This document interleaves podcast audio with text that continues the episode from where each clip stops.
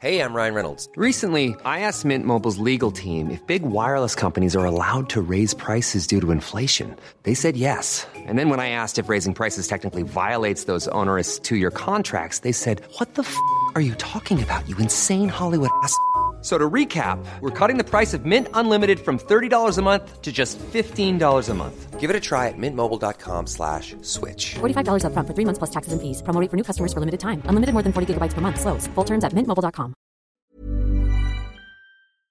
Heraldo Radio. La HCL se comparte, se ve y ahora también se escucha. El dedo en la llaga. Había una vez un mundo en el que nadie creía. Un país de historias inexplicables. Una nación con personajes asombrosos. Santo Tomás tenía razón. Hay que ver para creer. México increíble. Las verdades que duelen. La voz de los que callan. El dedo en la llaga. Infórmate, diviértete, enójate y vuelve a empezar. El Heraldo Radio presenta El Dedo en la Llaga con Adriana Delgado. Ya ha pasado el tiempo por aquí, desde aquella noche en que perdimos la batalla y preferimos la distancia.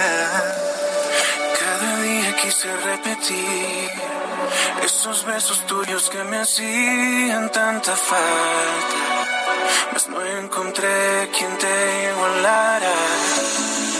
Y aunque yo me prometí renunciar por siempre a este sentimiento, sigue aquí.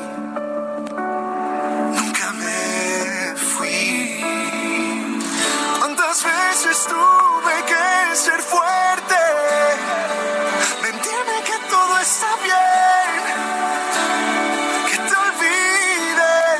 Oh, ¿Cuántas veces le pedí? Y así iniciamos este dedo en la llaga, porque en el dedo en la llaga siempre traemos las primicias Samuel Prieto, como esta canción de cuántas veces con mi gran Carlos Rivera y Reik. ¿Qué tal?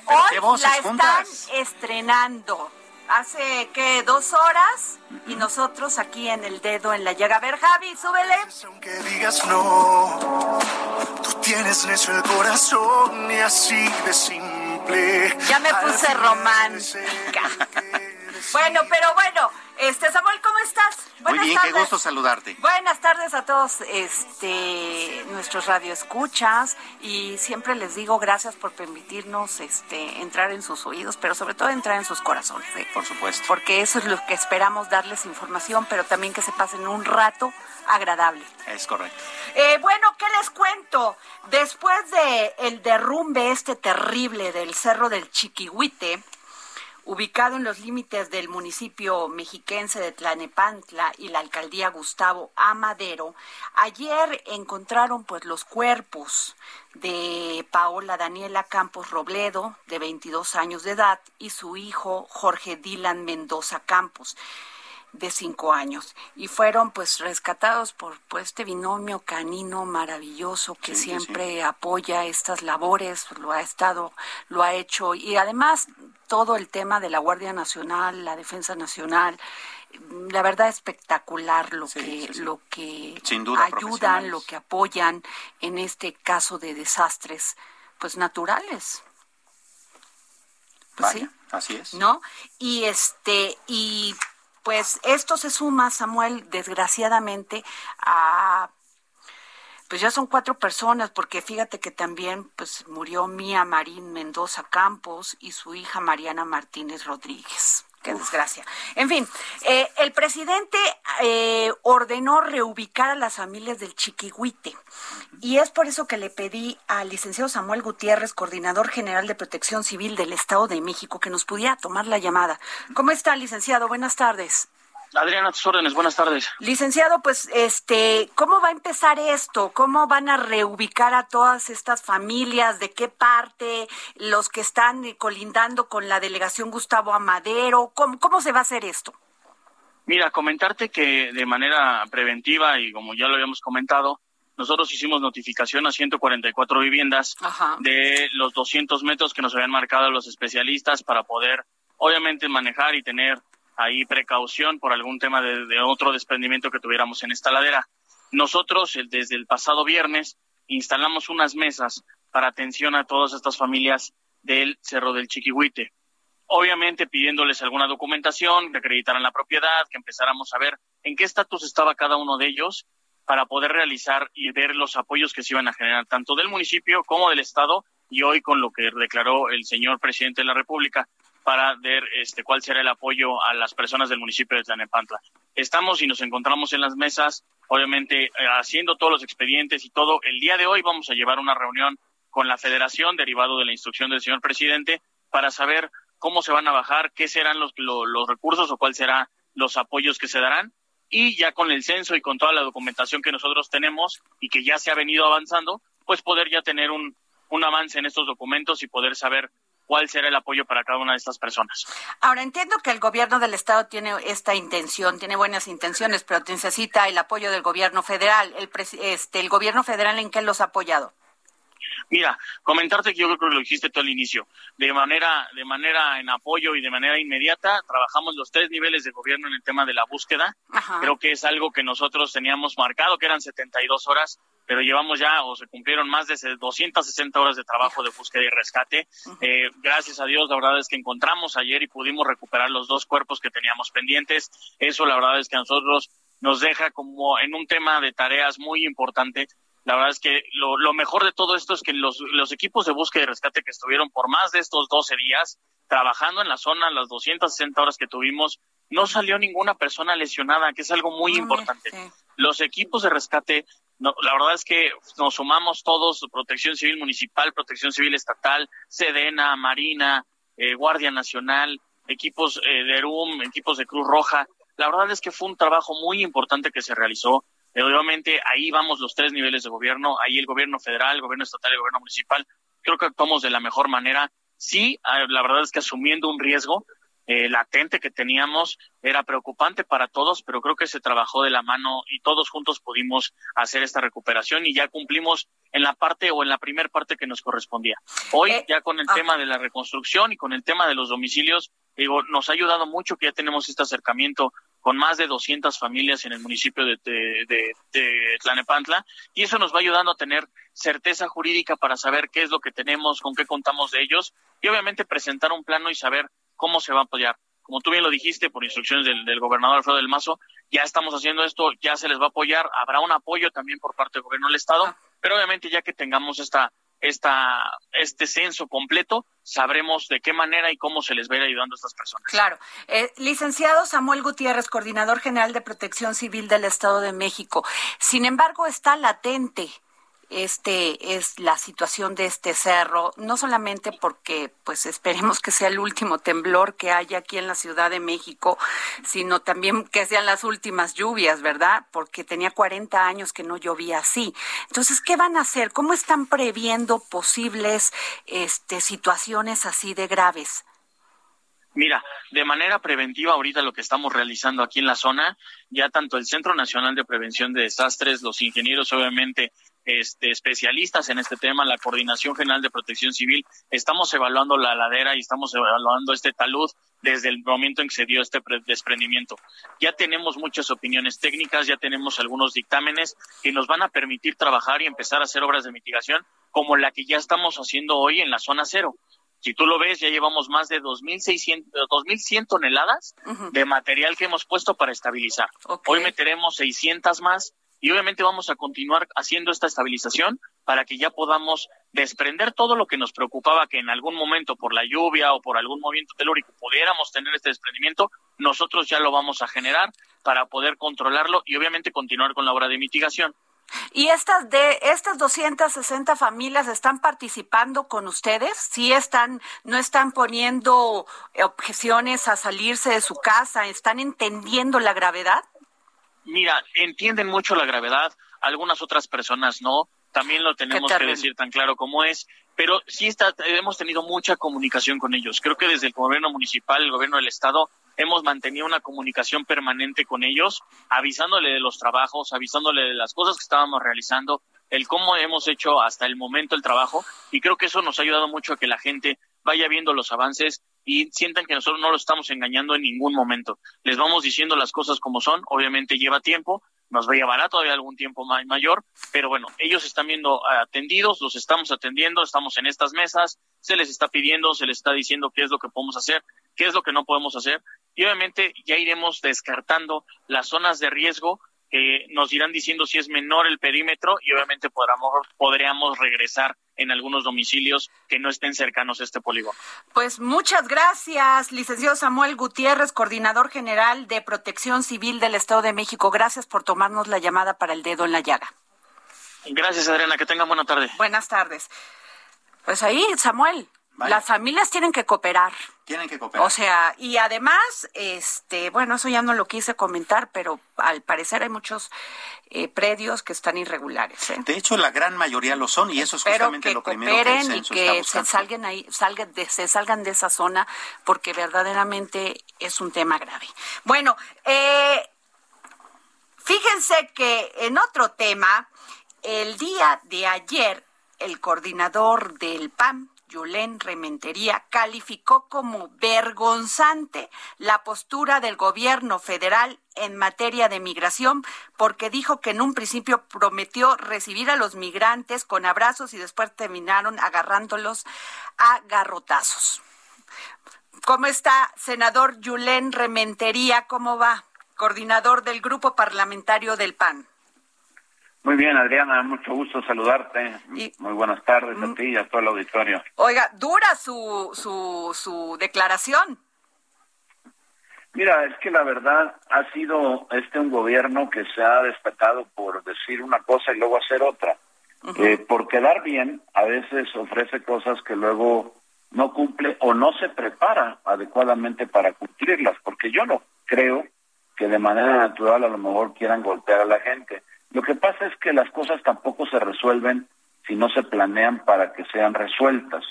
Y efectivamente, yo decía ayer que la postura del gobierno hacia los migrantes, pues sí es vergonzante, porque primero dijeron vengan, incluso yo mm, recuerdo algunas entrevistas con mandatarios de pues de la parte de Centroamérica, ¿no? Los países cercanos a México, en los contiguos, pues, y de repente pues ahora ya ya no los quieren, ya pues los agarran a garrotazos, el trato que están dando a los migrantes en la frontera sur pues es eh, verdaderamente inhumano. Y por eso decíamos ayer que pues prácticamente los persiguen a garrotazos. Pero, porque eso es lo que vemos, ¿no? Senador, no es la primera vez que vemos esto. O sea, el tema de la migración es un tema, es un problema que hemos tenido consecutivamente en México. Lo vemos sexenio tras sexenio y también pues los países de Centroamérica no se hacen cargo de su responsabilidad en este tema. Eh, no hay dinero que alcance. ¿Cómo le podríamos hacer? Porque ya de, este, eh, de facto somos el tercer país. Seguro. Seguro. O sea, aquí tienen que establecerse, aquí pararse y hacer todos sus procedimientos si quieren entrar a Estados Unidos. ¿Qué podemos hacer? Porque o sea, no tenemos ni dinero para, para, para hacernos cargo de todas estas personas que vienen pues con la intención de salvar sus vidas, de comer mejor, de tener empleo. Pero ¿qué podemos hacer? Bueno, mira, eh, Adriana, yo quisiera comentar una cosa. Efectivamente es un problema que no es nuevo, pero yo creo que se tiene que atender y se tiene que atender con políticas públicas que permitan eh, avisorar una posible solución de mediano y largo plazo. Nosotros en el PAN, y ayer lo mencioné también, estamos proponiendo una iniciativa que reforma la Ley General de Migración, la Ley General de Población y la Ley sobre Refugiados. ¿Qué hay que hacer? Que cesen los, bueno, eso de inmediato, que cesen los abusos y la violencia en contra de los migrantes, que también se les brinde un trato digno, o sea, que respeten sus derechos. Eso es básico, cualquiera lo puede pedir. Y por supuesto, eh, buscar la manera de que en, lo que llegan las soluciones definitivas pues haya el recurso para paliar las necesidades que tienen pues miles de personas que de repente eh, pues han venido como en masa, muchísima gente más de lo esperada y que bueno, por supuesto estamos pareciera que cumpliendo con una con un propósito que también los Estados Unidos dicen deténlos allá abajo en claro. y acá los detengo Sí, ellos ya muy cómodos dijeron ya y deténlos, tú eres el tercer país seguro y yo me Es que en eso ¿no? en eso nos han convertido en un tercer país seguro. Los regreso en avión y feliz de la vida. Y vuelven a venir y entonces entonces ¿qué necesitamos?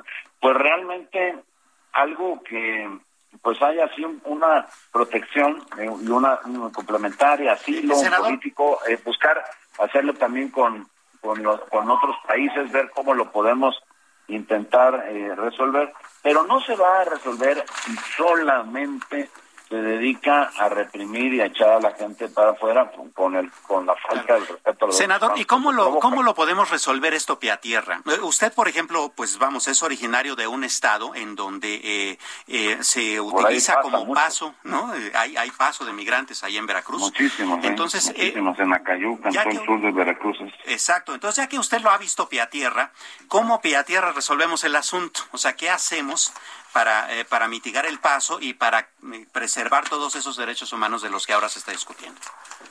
Bueno, tenemos que darle a, al gobierno federal se le tiene que dar presupuesto para atender, eh, digamos que estos lugares donde se tienen de manera temporal, pues de alguna forma, por decirlo así, recluidos a los migrantes, pero además también a las entidades federativas que tengan recursos presupuestales que puedan eh, de alguna forma organización, pues, organizarse para resolver la crisis humanitaria, al tiempo que en la ley general de migración se puedan establecer pues condiciones mínimas que permitan pues eh, la, la migración regulada. Es algo es algo como ustedes dicen efectivamente prácticamente imposible de evitar. Pues vamos regulándola, vamos atendiendo a los reclamos de derechos humanos que se tienen y vamos buscando algo que, que pueda estar cumpliéndose con la ley sin que sea algo esto desproporcionado y ver la manera de, resolverlo con los otros países, tanto los que vienen, de donde vienen los migrantes,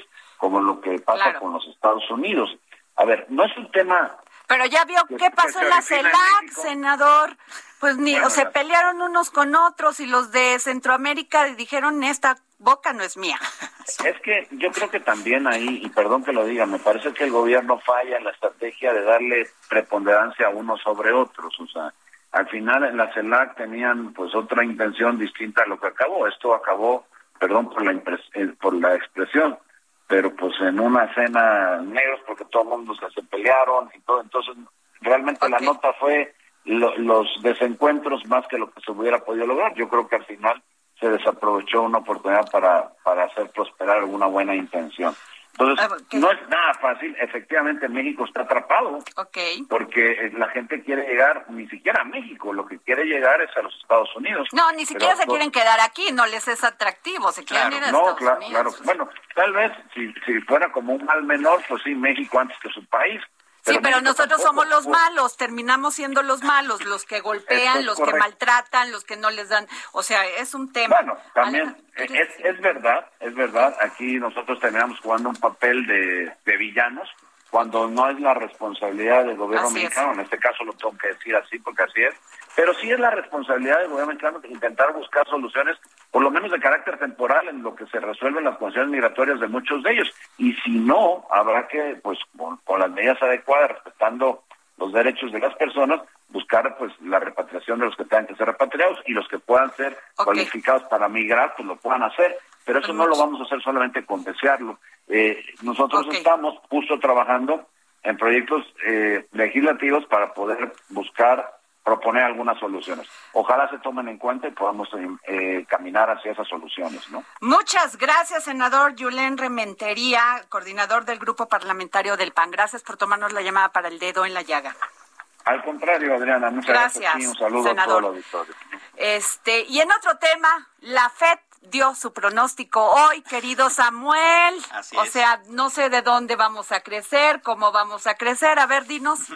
Bueno, eh, lo que sucedió hoy que es que dieron el anuncio de que no van a mover su tasa de interés. Se va a quedar en 0.25% y de hecho, eh, de, de, los 18 funcionarios de la Fed que toman esta decisión, eh, 16 de ellos dijeron no la vamos a subir hasta como por ahí de mediados del 22, chance y el 23, ¿no? Incluso no solo eso, sino que continúan con su política política de eh, comprar bonos, de comprar bonos para eh, mantener la deuda estabilizada. Están comprando alrededor de 120 mil millones de dólares diarios y ese ritmo se va a mantener, ellos mismos lo dijeron también, hacia iniciado. Pero ¿cuál era su perspectiva de crecimiento de Estados Unidos? Tenían una perspectiva de 7% y la bajaron hoy a 5.9%. Ah, ¿y cómo les va a pegar lo de Vergrande? Eh, ¿La China cómo le va a pegar esto también? Bueno, a China le va a pegar durísimo considerando que los 300 mil millones de dólares que debe Evergrande, en términos generales, significan el 2% del tamaño de toda su economía, ¿no? Ahora, ¿cómo le va a pegar a Estados Unidos? No va a ser marginalmente, pero no va a ser tan grande como aquella crisis de 2007-2008 con Lehman Brothers. Para empezar, porque no todos los eh, eh, instrumentos financieros estadounidenses están tan ligados a los de China. Okay. ¿no? Es más bien una crisis más cuestión interna y regional porque buena parte de la deuda de Evergrande es más bien interna es decir, dentro de su país. Eh, sin embargo, sí, vamos, sí hay empresas, ayer eh, hablábamos, por ejemplo, de BlackRock y otras firmas que sí tienen algunas inversiones ahí que podrían verse afectadas. Y en el caso de nosotros, eh, nuestra economía es todavía menos ligada a ellos. nosotros nos veríamos afectados básicamente de dos maneras. Por la volatilidad que se daría en los mercados internacionales, que eso traería una montaña rusa a nuestras dos bolsas de valores, y por el otro lado, a nuestro tipo de cambio, ¿no? Considerando que pues nuestra moneda es una de las y el más crecimiento, porque ya el, este, el Banco de México la próxima semana creo va a subir las tasas otra vez, ¿no? Sí, la reunión de política monetaria mexicana es eh, el próximo jueves 30 de septiembre, es decir, el jueves de la próxima semana. Generalmente ellos están en línea con la eh, con la política monetaria estadounidense, pero sí todos los analistas mexicanos de la encuesta de Citibanamex, que es la que puntualiza más esas cosas, eh, tienen la expectativa de que subiremos a 4.75 y que tal vez no sea la última subida de nuestra tasa de interés. ¿no? Uy, pues entonces no vamos vamos a crecer. Eh, no vamos a crecer en términos o sea, no sé de... dónde sacaron que vamos a crecer al 6 o 7. ¿Qué fue? Ah, Así es, al, 6. Eh, es posible considerando que hay planes allá en Estados Unidos, hablando, por ejemplo. plan de, infraestructura. que es un plan muy importante, que vamos, es el tamaño de toda la economía mexicana en cuatro años, ¿no? Pues, le van a invertir fuertísimo a la infraestructura y ahí nosotros podemos entrar durísimo con nuestras, nos vemos, nos vemos este, beneficiados indirectamente. Así es. Además de que nuestras exportaciones, sobre todo las han comenzado a revitalizarse. Eh, eh, entonces sí hay como que herramientas para que nosotros podamos ir creciendo. Eh, habrá que, que, ver cómo se comporta la economía estadounidense de todos modos, porque pues bueno, tendrá sus baches y como solía decir el anterior gobernador del Banco de México, cuando a ellos les da una eh, gripita, pues a nosotros nos da, nos da pulmonía, ¿no? Oye, Samuel, pues qué interesante, definitivamente, porque muchos estaban esperando el anuncio de la FED.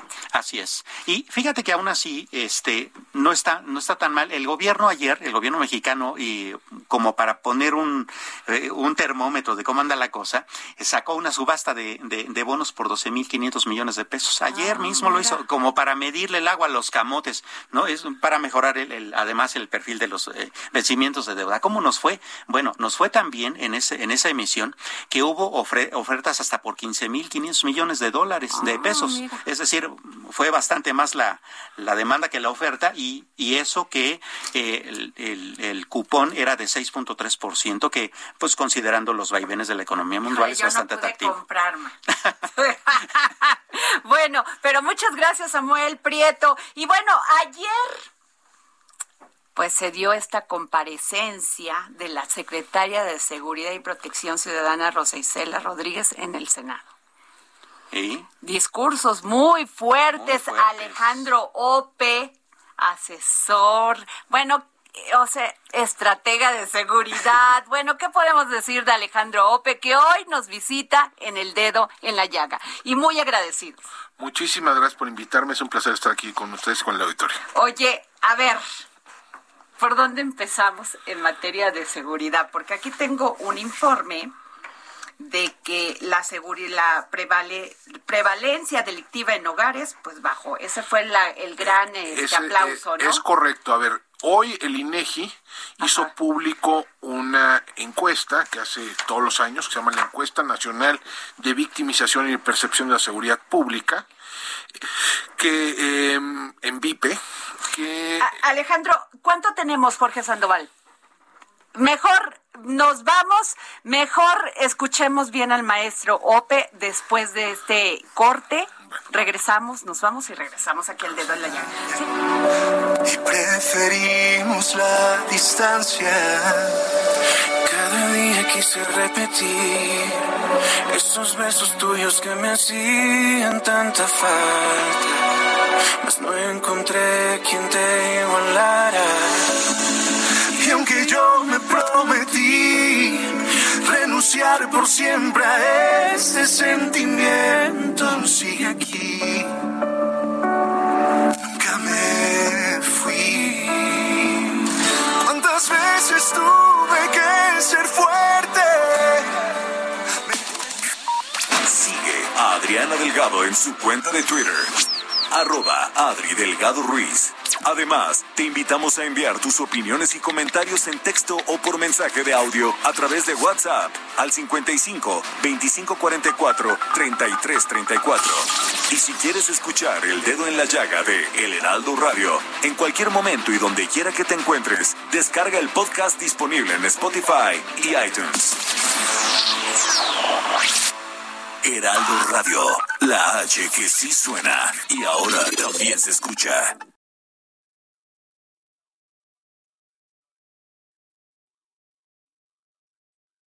Heraldo Radio 98.5 FM, una estación de Heraldo Media Group, transmitiendo desde Avenida Insurgente Sur 1271, Torre Carrachi, con 100.000 watts de potencia radiada.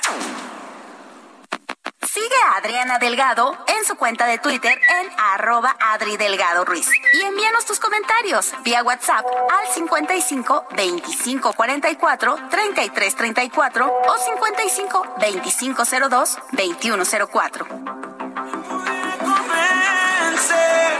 Y regresamos aquí al dedo en la llaga y antes de irnos al corte les comenté que estaba aquí el señor Alejandro Ope experto en seguridad. Y estamos hablando de la comparecencia de la, de la secretaria de Seguridad y Protección Ciudadana, Rosa Isela Rodríguez, ayer en el Senado. Y estaba yo dando algunas cifras de que la funcionaria por reportó una baja de 46.6% en el delito del secuestro, los robos de, de vehículo automotor y de ganado. Y bueno, pues, pero para eso tenemos a Alejandro Ope. A ver, Alejandro. A ver, mira, antes del corte estábamos hablando de esta encuesta que presenta hoy INEGI, que se llama el ENVIP, la Encuesta Nacional de Victimización y Percepción de la Seguridad Pública. Ajá. Se levanta todos los años. eh, se va, van con los, a los hogares, son, es una encuesta muy grande, son casi 100 mil, más de 100 mil casos se muestra, eh, y le preguntan a las personas si han sido víctimas de delito en un plazo determinado, en este caso 2020, ¿no? O sea, le preguntaron en abril, marzo, en abril, en marzo, abril de 2021 si habían sido víctimas de delito en 2020. Ahora, este sí revela, refleja una disminución sustan sustancial okay. con respecto tanto a 2019 y sobre todo con respecto a 2018. Pero vale la pena destacar, ¿por qué? Hay una disminución sustancial tanto en términos de en número de víctimas como en número de delitos. ¿Por qué? Pues por una pequeña ocurrencia, un pequeño hecho llamado pandemia, ¿no? Ajá. Eh, entonces la gente estuvo en sus casas, ¿no?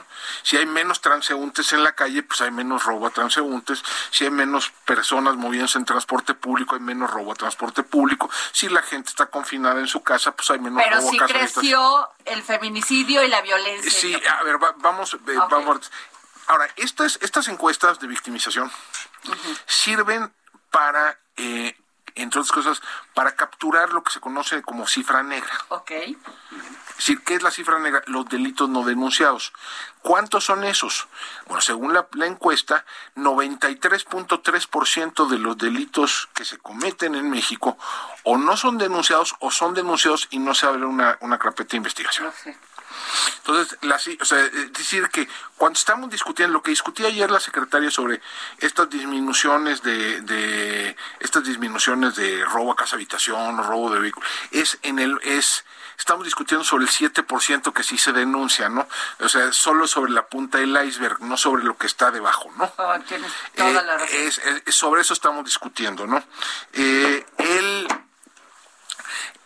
esto sí lleva, o sea, sí hay, yo no dudo que algunas de las cifras que dio ayer la secretaria en su comparecencia sean correctas, ¿no? Yo no dudo que con respecto, que sí haya habido una disminución de 2018 a la fecha de algunas categorías de delito.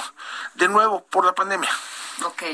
Eh, de no, y porque la pandemia yo creo que además, más allá de, lo ocurrido el año pasado, sí metió un, un eh, sí generó una...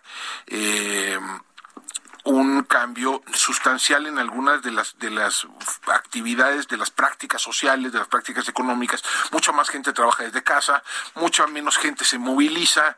el ¿cómo se llama? El entonces esto sí está menos en la calle, vaya, menos, con posibilidad de que te asaltaran, te mataron. Que la oportunidad, claro. si hay menos oportunidades de, robar, si hay menos oportunidades de cometer delitos, disminuyen los delitos, ¿no? Eh, esto y algunas de estas de estas disminuciones pueden ser pueden ser duraderas en la medida en que los cambios que trajo la pandemia sean duraderos, ¿no? Okay. O sea, en la medida que haya más teletrabajo, en la medida que haya más eh, home office, que más gente trabaje desde los hogares, es posible que estas cosas que estas cosas sean duraderas. Ahora, esto no si ahora en otras categorías, digamos, el delito violento, particularmente en el caso del homicidio, pues lo que tenemos es ya una condición endémica, ¿no? Perdura, eh, duradera, ¿no? del fenómeno. Estamos desde mediados de 2018, desde aún antes de la toma de posesión, andamos en una en una planicie en torno a 3.000 homicidios al mes. Eh, mes con mes es lo que estamos teniendo. Esto dio para dar, dar un orden de magnitud, ¿no? De los denunciados. No, los homicidios sí, a ver, los homicidios son ah, ah, distintos, ¿no? A ver, a ver, cuéntame, Los homicidios son distintos. en los homicidios la cifra, si hay algo de cifra negra, vemos, por ejemplo, fosas clandestinas, vemos, eh, o sea, sí en que de repente se encuentran cadáveres que no fueron registrados. Pero después de, tres años, sí, Pero ese, pero digamos, en general los homicidios sí tienden a registrarse porque hay un cadáver, porque hay un muerto. Porque Pero no te acuerdas de Duarte que no tenía que, este, perdió todas las, todas las carpetas de investigación, todas las denuncias, todo. Sí, ah, digo, no, no dudo que haya algo de cifra negra, pero la cifra negra es muchísimo menor de la que hay en los otros delitos, ¿no? Eh, y allí, allí, en ese delito, ahí sí no ha habido disminución, ¿no? Y tres mil homicidios al, al, año, al mes, que es lo que estamos teniendo. Déjenme darles algunos. El Reino Unido tiene mil al año. España tiene 300 al año. En México tenemos en tres días el mismo número de homicidios que tiene España en un año. Hijo. Eh, tenemos más... Y en un solo estado, creo. Mira, Guanajuato tiene más homicidios que el Reino Unido Alemania, Francia e Italia juntos. Uf. Válgame Dios, nada más las cifras en la comparación. O sea, eh, eh, eh, digo, nada más para darte, darte los, los órdenes de magnitud. No es normal. tenemos más homicidios en México, más homicidios intencionales en México que en todos los países europeos juntos. O sea, uno de cada 13 homicidios que se cometen en el mundo, excluyendo países que están en guerra civil, se comenta en México. entonces, entonces no, esto, o sea, sí, qué bueno que no siga creciendo al ritmo que creció entre 2015 y 2018 y más aún que no crezca al ritmo explosivo que creció entre 2008 y 2011. Qué bueno. Qué malo que no baje. Nuestra tasa de homicidio ahorita anda sobre 29 sobre 100 mil habitantes. 29 eh, sobre 100 mil habitantes es más alto que Colombia, es más alto que Brasil, es más alto que Guatemala, que también son países muy inseguros, ¿no? Sí, muy seguros. O sea, digamos, eh, déjame, estamos abajo de Honduras, estamos abajo de Venezuela, estamos abajo de... ¡Ay, qué terrible! estamos abajo de El Salvador, sí, ok, pero digamos, en, la región somos como media tabla, media tabla para abajo. Eh, eh, y se percibe la inseguridad, sales a la calle y estás volteando para mira, todos lados, el dato, miedo. El dato, el dato también, de, que también viene de Envipe, ¿no? Que es de la, la otra la otra, el, el otro dato es de... Eh, Ya esto sin dejar la, el fraude, la extorsión, los delitos sexuales, amenazas verbales, otro tipo de robos, lesiones y otros delitos. Incluso este eh, delito que mencionabas del feminicidio, que es muy grave, también tiene que ver justamente con la pandemia, porque pues estaban encerrados la víctima y el victimario, pues ¿no? Sí. En parte puede ser eso y en parte puede ser... A ver, el caso de feminicidio es bien importante eh, explicarlo no todos los homicidios de mujeres se clasifican como feminicidios. Hay más o menos cuatro veces más homicidios de mujeres que lo que clasificamos como feminicidio. Cuatro veces más. o menos. Más o menos. Solo como entre el 25 y entre una cuarta parte y una tercera parte. Pero ¿cómo haces la diferencia de eso, Alejandro? Porque eso es importante. Un feminicidio es un homicidio de una mujer por razones de género. Y entonces tiene que tener una serie de características, tiene que tener una de siete características que fija la ley, que por ejemplo que haya una agresión sexual previa, que el cuerpo esté desnudo, que haya mutilación, que haya eh, una relación entre la víctima y el victimario. O sea, hay una serie de, características. Eh, entonces, la, déjame la capacidad de las fiscalías locales para investigar algunos de estos casos es heterogénea, déjame ponerlo en esos términos. ¿no? Em, entonces, eh, algunos casos que a, lo, eh, que a lo mejor no podrían ser, son feminicidios porque había una relación entre la víctima y el victimario, pues eso va, requiere de identificar al victimario, ¿no? no entonces no se clasifica como feminicidio. Claro. Em, esto, entonces, es cierto que ha habido en algunas, en algunas eh, en algunos estados ha ido mejorando la capacidad para ir para ir investigando esto. Eh, es cierto que hay, hay resolución de la Suprema Corte de Justicia que eh, obliga a investigar cualquier homicidio de mujer de arranque como feminicidio. Exacto. Y no al revés, ¿no? pero de, cualquier manera, o sea, estos, los movimientos de, de hacia arriba y hacia abajo en los feminicidios pueden no necesariamente reflejar la realidad subyacente y reflejar más estas, estas diferencias que hay en, los mecanismos de registro.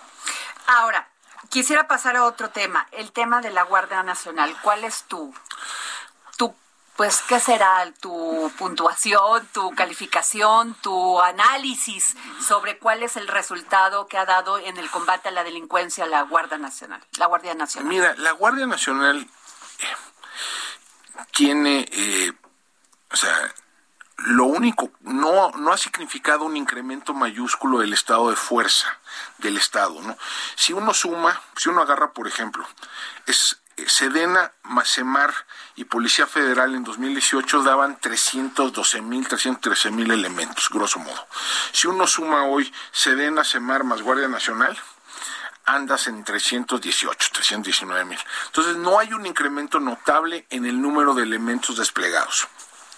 Lo que hizo la Guardia Nacional, lo que, lo que hace la Guardia Nacional es agarra a los elementos o unos, algunos de los elementos que estaban en Policía Federal y a eso le añaden batallones de policía militar y algunos elementos de marina comisionados. Pero esos, muchos de esos elementos ya estaban en funciones de seguridad, ya estaban en funciones de seguridad pública. Y ahí viene la pregunta de Samuel.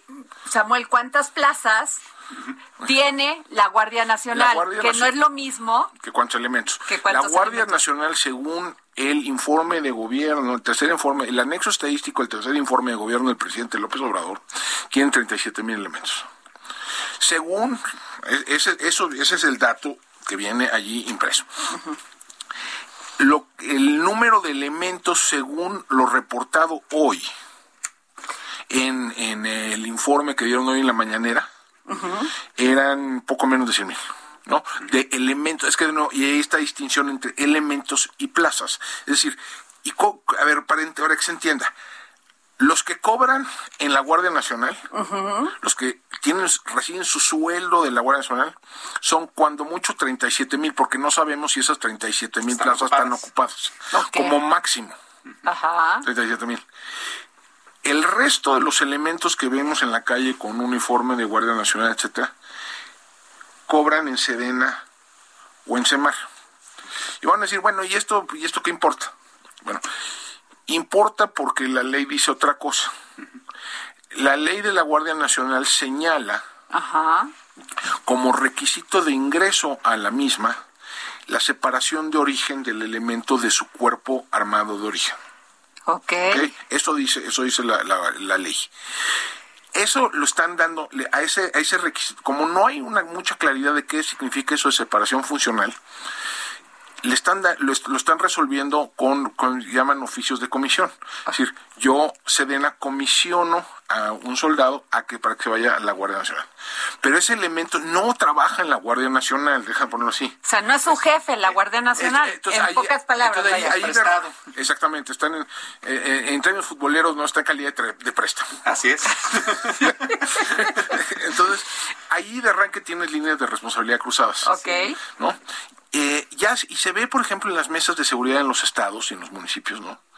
Donde de repente llega el jefe de la zona militar, ve al de la Guardia Nacional y se va. Pues digo, ya está él, yo porque estoy. O al revés, ¿no? O, por ejemplo, en los eh, transportistas, ¿no? Que antes le hablaban a la Policía Federal si les sucedía algo en el... Ajá. Y sí, había corrupción en eso, sin duda. Eh, pero ahora no saben si le hablan a la Guardia Nacional, le hablan a la Sedena o le hablan a quién. ¿Cómo? Entonces, entonces, eh, entonces, eso ya es un primer problema. Segundo problema es decir, eh, la Guardia Nacional, eh, un, amigo mío que se dedica a estos temas, Bernardo León, dice que el problema de la Guardia Nacional no es que sea militarizada, el problema es que es una policía municipalota. Exacto. Eh, eh, eh, ¿Qué quiere decir esto? Que tiene funciones sustitutivas de las policías, no funciones complementarias. En España, por ejemplo. O sea, la Guardia Nacional sustituye al policía del, del, municipio. Hemos, visto a, la, elementos de la Guardia Nacional revisar mochilas en el metro de la Ciudad de México. Totalmente de acuerdo, sí. eso, lo hemos visto. Los hemos visto en funciones, digamos, de, de eh, buen gobierno en los municipios, ¿no? De sacar borrachos de cantinas, ¿no? O sea, cosas, cosas por el estilo. Entonces son funciones que son, como no hay una definición clara de las competencias, ¿no? ¿Qué le toca a la federación? ¿Qué le toca a los estados? ¿Qué le toca a los municipios? Entonces, la Guardia Nacional acaba haciendo de todo. Y una, una pregunta rápido. Eh, ¿Y tienen la misma preparación militar? No. Eh, sí, a ver, déjame Pero un policía de municipio muchas veces nada más va llena su su este cédula y su este su formulario de quiero ser policía. Sí, no, digo, no, no, no, no se me vayan a venir encima, pero así es. De acuerdo, pero estos policías saben hacer cosas que los militares no saben hacer. También. Por ejemplo, eh, puesto a disposición ante el Ministerio Público, ¿no? Eh, firma, eh, llenar un, un, informe policial homologado. Em, ah, mira, qué interesante. Hay, hay, muchos casos, yo he oído de muchos casos donde los elementos de la Guardia Nacional no quieren firmar una puesta a disposición ante el Ministerio Público, sino que le piden a un policía estatal, a un policía municipal que lo firme. Ok. Aunque ese policía estatal y ese policía municipal no haya hecho la detención correspondiente. no, con lo cual ya empieza a ser un poco problemilla y medio procesal, medio complicado. Eh, esto y además el, problema es, no, como pone a la Guardia Nacional a hacer de todo en todas partes, ¿no? Está distribuida en todo el país. Hay Guardia Nacional en, en, en Yucatán, ¿no?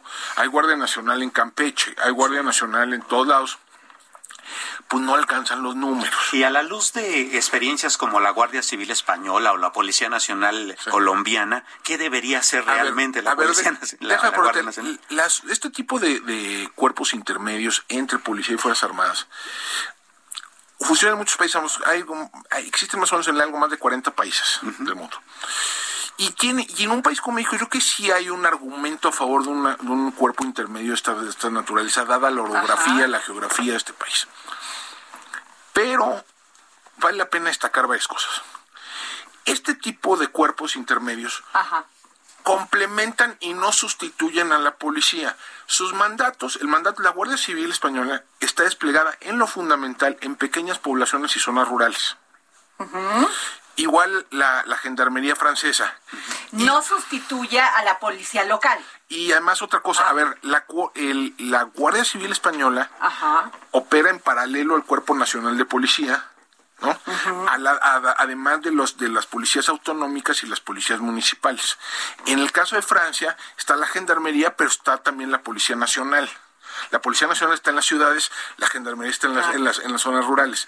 Eh, igual en Italia, los carabinieri están en, en zonas rurales, pequeñas poblaciones, eh, la policía de Istato está en las zonas urbanas.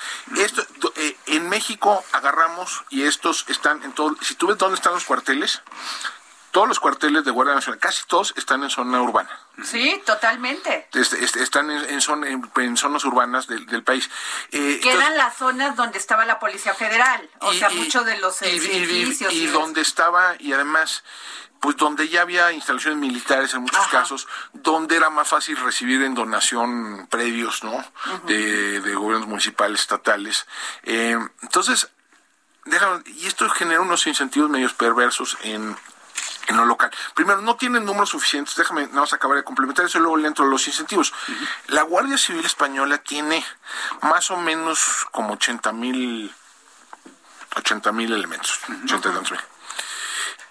De nuevo, está solo, está eh, opera en paralelo al Cuerpo Nacional de Policía, ¿no? Que tiene otros 80 mil. La Guardia Civil, además, en España es cuatro veces más pequeño que México. Claro, el, territorio. es cuatro veces más pequeño que México, ¿no? Y tiene tres veces menos población. Entonces, si quisiéramos tener la, digamos, la densidad, o sea, la presencia territorial que tiene la Guardia Civil en, en España, la Guardia Nacional tendría que tener tres a cuatro veces más de, lo, de más elementos de lo que hay 320 mil 300, 300, 400 mil. Pero si le bajaron el presupuesto a, la Defensa Nacional. Sí, no, pero le, bajaron más básicamente por temas de construcción. Pero además hay un problema. Pero le quitaron toda la responsabilidad a la Secretaría de Seguridad, o sea, a Rosa Isela la dejaron sin dinero. Pues digamos, depende, todavía no, todavía no, si, si, mandan a la Sedena, la Guardia Nacional, sí. Pero hay, había también el problema de, que se heredó desde la, desde la Policía Federal de que no había este, personas jóvenes que quisieran enlistarse en la Policía Federal y supongo que ahora también pasa ese problema, por eso es que necesitamos de los militares, ¿no? Claro. Y además el tema de la delincuencia, Alejandro, o sea, no baja, crece o sea, lo de Guanajuato es un acto terrorista, con todos los nombres que digas y, le pongas todos los adjetivos, Alejandro. Sí, claro, mira, es que es que lo que pasa en a ver, en Guanajuato si tú agarras el, el, Código Penal Federal, sí encaja, parece encajar en, la definición de terrorismo. ¿Por qué? Porque es un ataque con explosivos. Claro. Eh, es con el objetivo de generar temor o, eh, temor en la población y con el propósito de obtener de un particular, en este caso, de, obtener una, eh, una determinación, lo que dice la ley, ¿no? que es decir, obligar a alguien a hacer algo, en este caso pagar la cuota, eh, pagar, la, pagar la, extorsión. Eh, y además intimidar a las otras víctimas de extorsión. Entonces parecería que sí, que sí encaja en la, definición legal. Algunos puristas podrán decir, no, es que para que sea terrorismo tendría que ser político el, eh, la, la, tendría que haber Pero si la delincuencia se hizo cargo de las presidencias municipales, tendría, que, tendría que haber un objetivo político en el ataque, tendría que ser indiscriminado y no dirigido a una persona. ¿Cuál es? Puede ser. Pero creo que la discusión al final cabo es, académica, ¿no? O sea, lo que eh, esto es un acto terrible, de cualquier modo, lo sucedido. Eh, sí es una vuelta de tuerca en un fenómeno, un fenómeno creciente de violencia asociada a la extorsión. ¿no? Habíamos tenido, hemos tenido rafagueos, hemos tenido incendios de, establecimientos. Pero nunca habíamos tenido una, o sí, un, eh, acto así de un bombazo, no. alguien. sí. pero uno muy grave, mucho más grave fue, por ejemplo, Casino Royal. Ok. Tienes toda la razón, sí es cierto, que no se nos olvide. Hace 10 años en, Monterrey, ¿no? Eh, que eso también asociado a la extorsión. Eh, y lo que habla es que yo creo que después de lo ocurrido en Salamanca, la extorsión tendría que adquirir otra prioridad en la en la en la estrategia de seguridad de, tanto el gobierno federal como el gobierno del estado. ¿no? Eh, esto estas cosas pueden escalar muy rápidamente. O sea, las esto esta la brutalidad puede volverse práctica común, ¿no?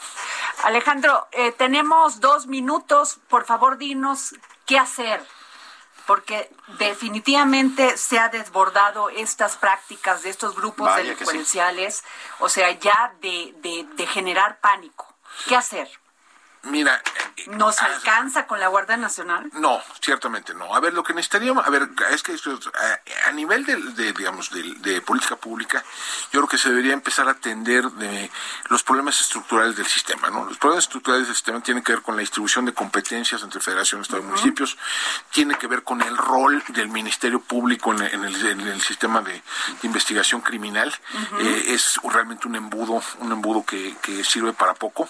Eh, tendríamos que estar eh, atendiendo el problema del presupuesto a la seguridad y justicia. Gastamos mucho menos que la mitad de lo que gastan los países de la OCDE en promedio en seguridad, defensa y justicia. Entonces tenemos la seguridad que, gastamos. Y también tendríamos que estar resolviendo el déficit de, rendición de cuentas, el déficit de rendición de cuentas de que hay en, eh, en nuestro sistema de seguridad y justicia. Cuando las cosas no, no pasan, no suceden, no pasa nada. Y eso, eso tiene consecuencias. Híjole, pues terrible. Vaya, vaya. Terrible. Y, estamos este en una encrucijada bárbara. Pues sí. pero Alejandro, va a haber 40 segundos. 40 segundos, a ver, y, desde el punto de vista de la sociedad. Las preguntas. A ver. 40 segundos. ¿Las preguntas? Las preguntas. A ver. ¿Cuál sería una pregunta ah, que tú sí, que, dejarías al aire? Eh, la, la pregunta es qué tan mal se puede, qué tan feo se puede poner esto, ¿no? No, que tú la hagas, la carne de gallina. bueno. pues ya se nos acabó el programa. Alejandro Ope, es un placer tenerte aquí. De veras debemos de tener no solamente un día, todos los días, para que nos expliques este fenómeno de la delincuencia, de la inseguridad y de nuestras, pues de nuestra seguridad sobre todo, ¿no? Nos vamos. Esto fue el dedo en la llaga. Nos vemos mañana. Gracias. Esos besos tuyos que me hacían tanta falta, mas no encontré quien te igualara. Y aunque yo me prometí. El Heraldo Radio presentó El Dedo en la Llaga con Adriana Delgado. Heraldo Radio, la HCL se comparte, se ve y ahora también se escucha. Hi, I'm Daniel, founder of Pretty Litter. Cats and cat owners deserve better than any old fashioned litter. That's why I teamed up with scientists and veterinarians to create Pretty Litter. Its innovative crystal formula has superior odor control and weighs up to 80% less than clay litter. Pretty Litter even monitors health by changing colors to help detect early signs of potential illness. It's the world's smartest kitty litter. Go to prettylitter.com and use code ACAST for 20% off your first order and a free cat toy. Terms and conditions apply. See site for details.